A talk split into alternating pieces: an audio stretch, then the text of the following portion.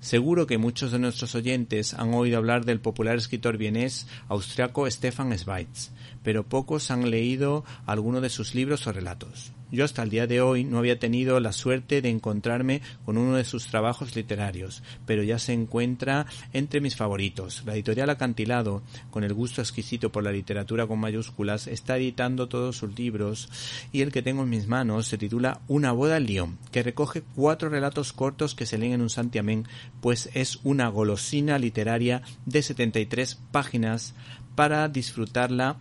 en pequeñas dosis para apreciar eh, su sabor, para, eh, para disfrutar de él, porque a estos cuentos no les sobra ni les falta una palabra. La elegancia y la profundidad son dos señas de identidad. El autor te despierta la imaginación desde la primera a la última letra, donde la fe cristiana del citado escritor queda patente tanto explícita como implícitamente.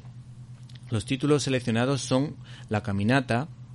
eh, un ser humano inolvidable que habla de las personas especiales y los buenos amigos, Dos solitarios, que es una bellísima historia de amor, pero a mí realmente el relato que más me ha cautivado ha sido Una boda en Lyon, que es una historia de amor ambientada en plena Revolución Francesa entre un militar eh, de nombre Robert y una muchacha ambos contrarios al régimen de terror impuesto por esta mencionada revolución. A mí particularmente me ha impactado el final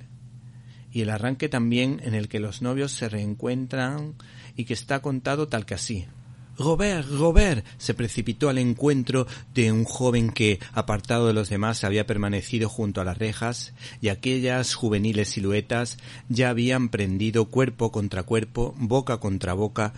como dos llamas de un mismo fuego ardiendo de forma tan tierna el uno al otro, que las lágrimas derramadas de manera impetuosa por el arrobo del uno inundaron las mejillas del otro y sus sollozos surgieron como de una única garganta que reventara. Por cierto, algunas de las obras de Stefan Zweig se han convertido en grandísimas adaptaciones cinematográficas como Cartas a una desconocida de Max Ophul, que es una auténtica obra maestra, así como, por ejemplo, Angustia de Roberto Rossellini o, por ejemplo, El Gran Hotel de Wes Anderson.